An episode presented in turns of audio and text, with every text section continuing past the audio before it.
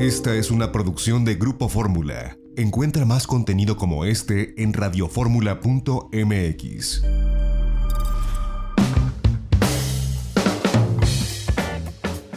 Una de la tarde con 38 minutos tiempo del centro y estamos de regreso. Seguimos transmitiendo en vivo desde la Riviera Nayarit, desde el Hotel Four Seasons en Punta Mita, aquí en el estado de Nayarit.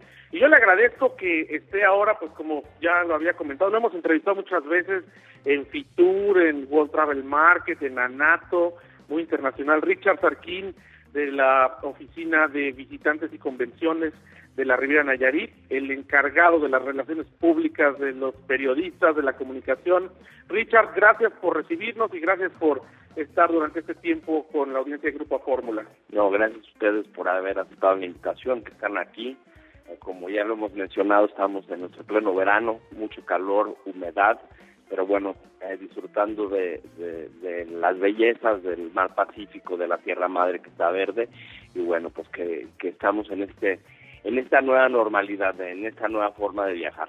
Digo, te, te ha tocado, bueno, desde la construcción de la marca Riviera Nayarit, que bueno, hace más de dos décadas pues se conocía como Nuevo Vallarta, esta zona eh, adjunta, digamos, a Puerto Vallarta, pero el construir todo el concepto que ahora es Riviera Nayarit, que va desde el puente que divide a Jalisco y Nayarit y hasta pues adelante de San Pancho, todos estos eh, pequeños pueblos playeros que ahora tienen una oferta turística muy interesante. ¿Cómo ha sido? Pues eh, les ha tocado de todo hasta una pandemia, ¿no? Es correcto, 2006 eh, empieza, digamos que el proceso o la recta final a tomar la decisión de, tener una marca paraguas para en su momento cuando se lanzó el nombre Riviera Nayarit en Acapulco en Tianguis llegaba hasta San Blas, 169 kilómetros.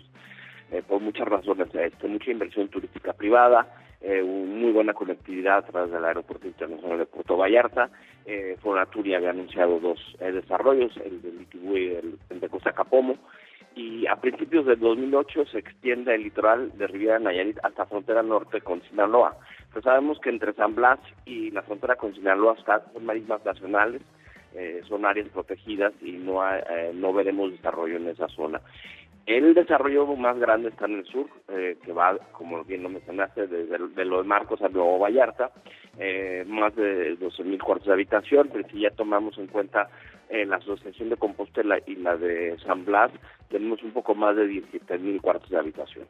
Oye, pues es una, una cantidad importante y además que han sabido posicionar muy bien esta, esta marca que pues no es cosa fácil cuando tienen competidores muy fuertes dentro del mismo país, ¿no?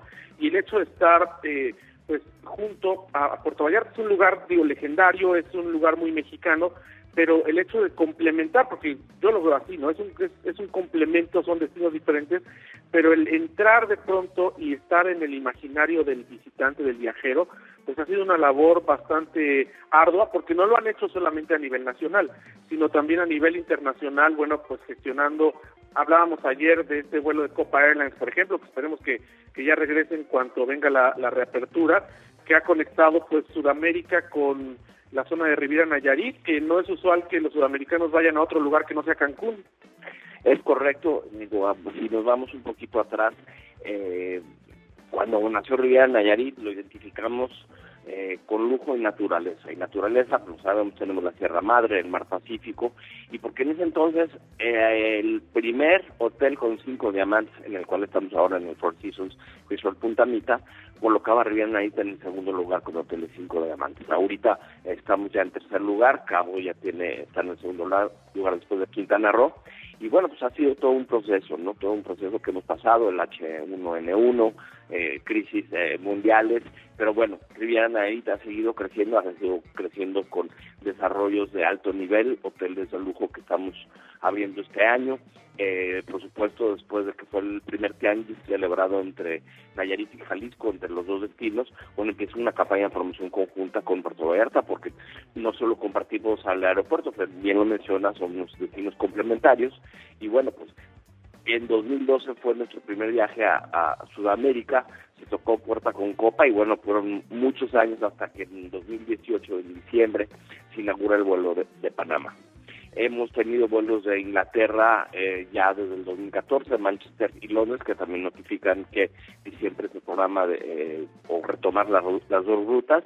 Y bueno, bien conectados con, con México, con Estados Unidos. Ahorita Canadá está completamente detenido, por sabemos que las eh, fronteras están cerradas, pero bueno, ya recomenzó la actividad turística, ya estamos viendo la luz en este túnel, en este en esta pandemia mundial en esta tormenta muy compleja y bueno, pues este barco de Riviera Nayarit hay que sacarlo adelante. Ahora, ¿qué le ofrece Riviera Nayarit al viajero mexicano en esta reapertura? Sabemos que, eh, como lo hemos comentado, hemos insistido, el turismo de proximidad es lo primero que irá poco a poco creciendo.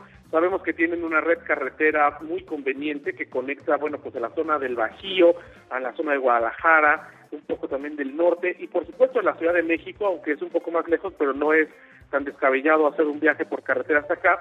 Comprobamos ayer los protocolos sanitarios para la gente que quiera usar ya el transporte aéreo, aprovechando que las aerolíneas también están teniendo muy buenos costos porque les ha pegado mucho en cuanto al número de pasajeros la pandemia. Pero, eh, ¿qué, ¿qué se encuentra el viajero mexicano en esta nueva normalidad o en esta normalidad transitoria? cuando viene aquí a la Riviera Nayarit. Estamos hablando de 307 kilómetros de costa, es, como bien lo mencionaste, Guadalajara es eh, muy cercana y un mercado natural, Morelia, los estados del Bajío, inclusive Ciudad de México y también el norte que, les gusta manejar. Estás hablando de 23 microdestinos, eh, todos están, eh, parece que están en una mini bahía porque la Sierra Madre va bajando hacia el mar, entonces hacen espacios pequeños, no masificados, y bueno, pues eh, aquí a Four le robé el, ahora el espacio es un lujo. Entonces, el viajero que quiere espacio, no que pague más, pero lo que quiere es ese espacio, no sentirse abrumado con tanta gente. Y Riviera Nayarit te ofrece en los 23 microdestinos, la zona de Nueva Oerta que mencionaste, que es una zona que empezó a posicionar a Nayarit en el ámbito turístico, pues son 16 eh, kilómetros de una eh, playa muy ancha, muy extensa, hoteles que no están pegados unos a los otros, y si ya nos vamos viendo a, los otros pueblos costeros, aquí a Puntamita, hacia San Pancho, inclusive hacia San Blas, que tienen 20 kilómetros eh, de playa, te da esa buena sensación de que no estás eh, eh, en, un, lugar masivo, que no estás pegado eh, con dos personas a tu lado, a izquierda, a derecha. Entonces, da tranquilidad a las familias, da a, y a todos los viajeros de que van a tener esa, ese sentido de, de, este espacio, de este espacio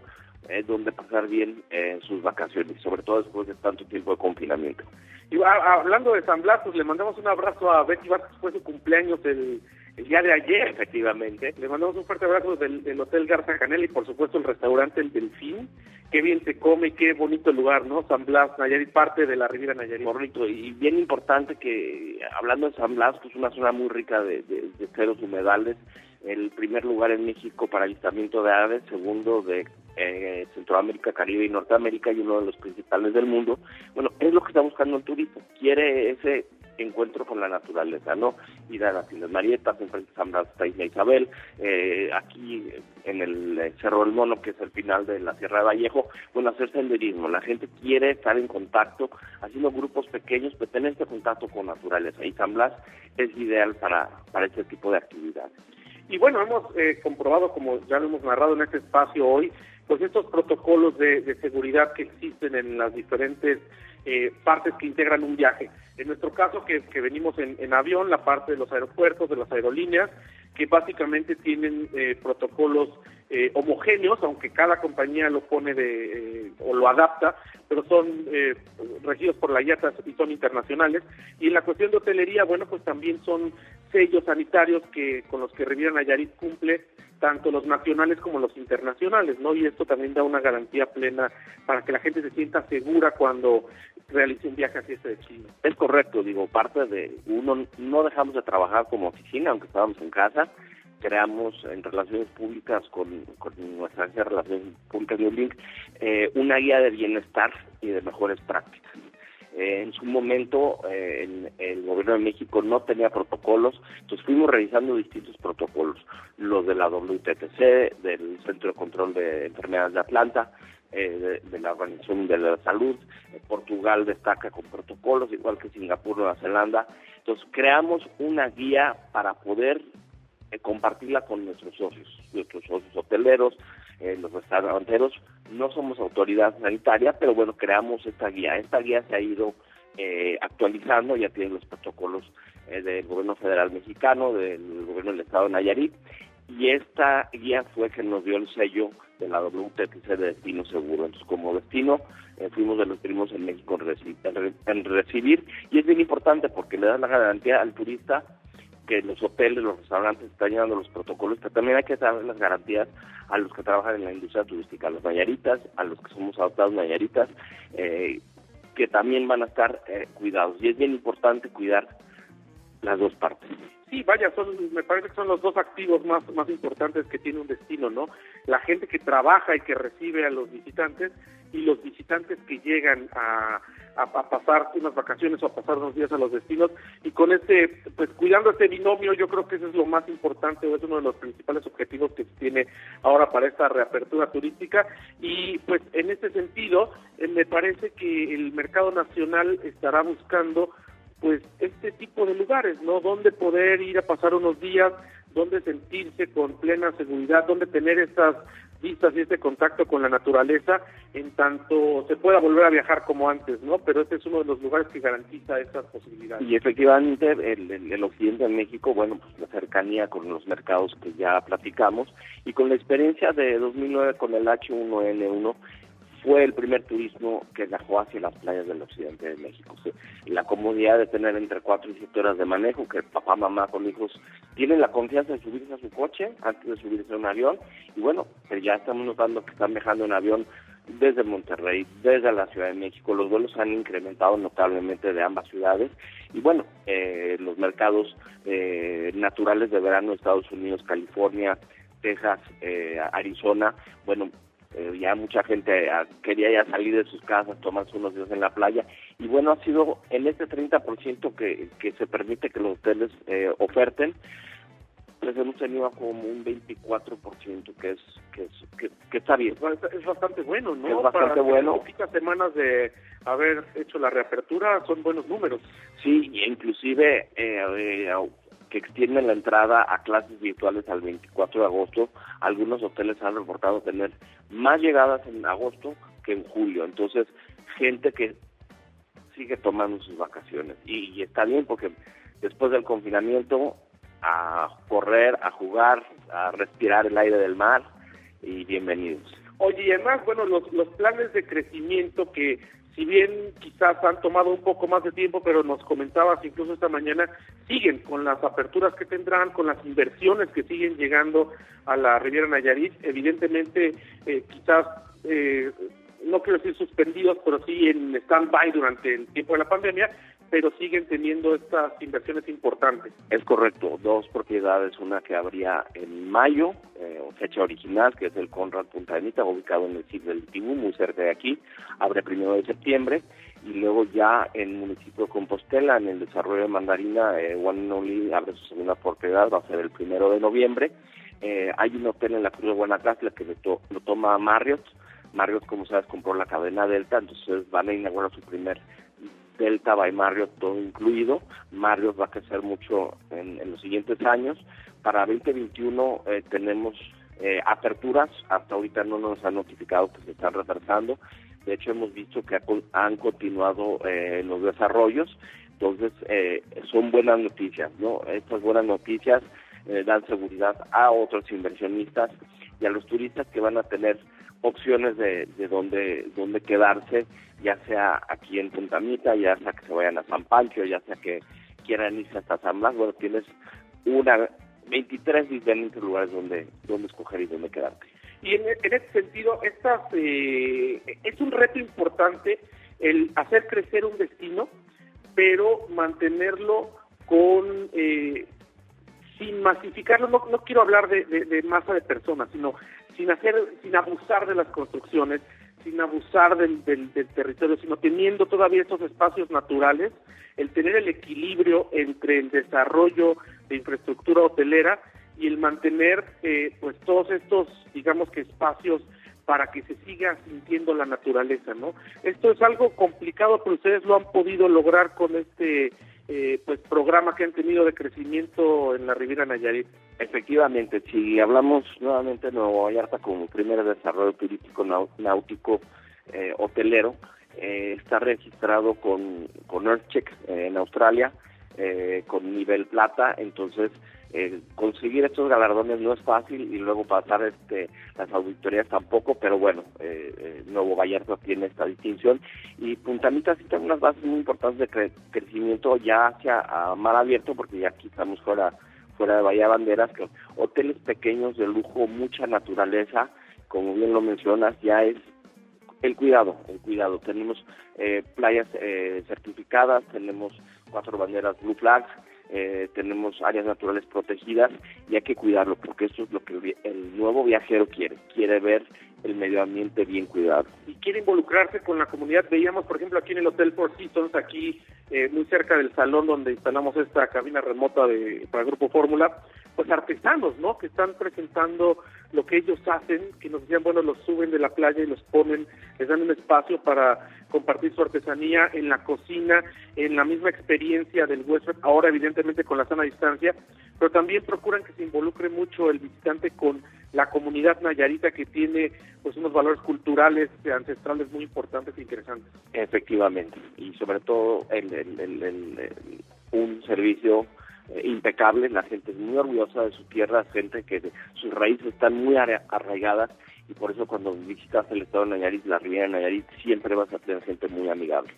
Pues Richard, yo te agradezco que nos hayas invitado, que nos hayas recibido y que compartas con nosotros esta pues normalidad transitoria, vamos a llamarla, mientras llega la vacuna contra el COVID y esta experiencia de eh, pues estar con estos protocolos sanitarios, de tener una experiencia de viaje segura y poderla compartir con la audiencia de Grupo Fórmula.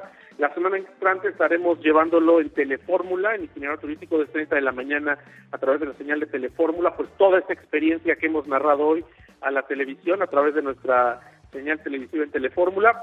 Y pues muchísimas gracias. Espero estar en contacto contigo como siempre para que nos vayas eh, hablando de las novedades del destino y seguramente tendrán un crecimiento sostenido de aquí a fin de año. Al contrario, gracias a todos por estar aquí y un saludo a todos los radioescuchas. Muchas gracias. Pues mañana estarás con nosotros en el altavoz, allá en, Facebook Live, así que allá platicaremos y ya allá vamos a platicar también de política y de cosas que le gustan mucho a Richard, que, que mañana mañana sí lo vamos a, lo, vamos a poner contra las cuerdas. gracias, Richard. Al contrario, gracias. Pues ya nos vamos a nombre de nuestra productora Lorena Bracho en los controles técnicos está Luis Ángel, muchísimas gracias que nos hace el enlace desde la Ciudad de México, desde los estudios de Radio Fórmula Universidad. Mañana los esperamos en el viaje en Fórmula a la una de la tarde, tiempo el centro, en la tercera cadena nacional. El próximo sábado, 10.30 de la mañana a través de las señales de Telefórmula y como siempre a la una de la tarde a través de Radio Fórmula 104.1 de FM. Nuestros podcasts están en Spotify, en la tienda Apple, a través de SoundCloud, de cualquier plataforma puede buscar ahí Itinerario Turístico y ahí están los podcasts de este programa. A mí me puede seguir como José Antonio 1977 y quédese, sigue Pei Garza. Pei Garza viene en 104.1 de FM aquí en Radio Fórmula. Que tenga usted muy buen fin de semana. Nos escuchamos dentro de ocho días.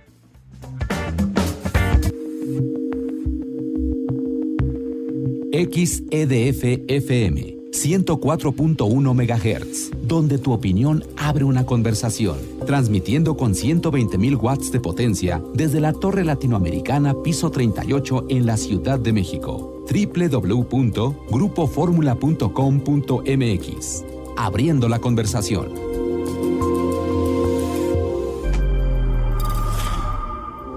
Esta fue una producción de Grupo Fórmula. Encuentra más contenido como este en radioformula.mx.